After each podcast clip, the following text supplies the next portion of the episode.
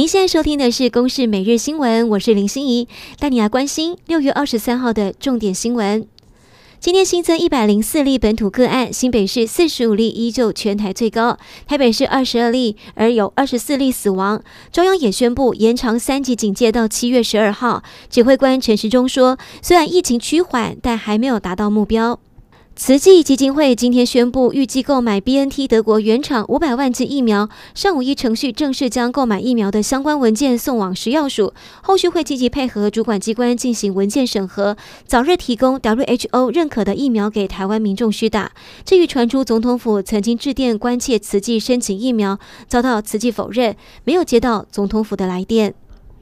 全台疫苗接种工作持续进行，不过位在台北市的关渡国中被质疑，校方高层人员利用疫苗接种站工作人员的身份优先施打剩余疫苗。对此，台北市卫生局跟教育局都强调符合规定。关渡医院也表示，如果有残疾，都会先通知邻里符合资格的长辈，最后才会给现场工作人员施打。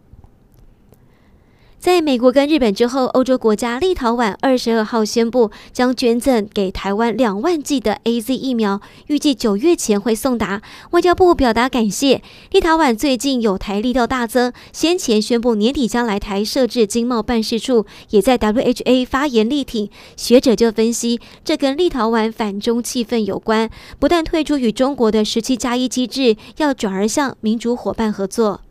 在关岛附近的热带性低气压今天发展成为今年第五号台风强皮。中央气象局表示，未来强皮将朝北北西方向往日本南海方面移动，对于台湾没有影响，而是受到滞留锋面的影响，全台各地还是容易出现短延时强降雨的情况。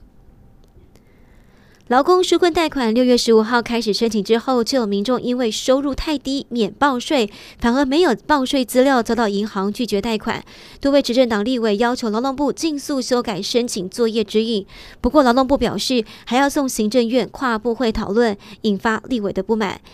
以上由公视新闻制作，感谢你的收听。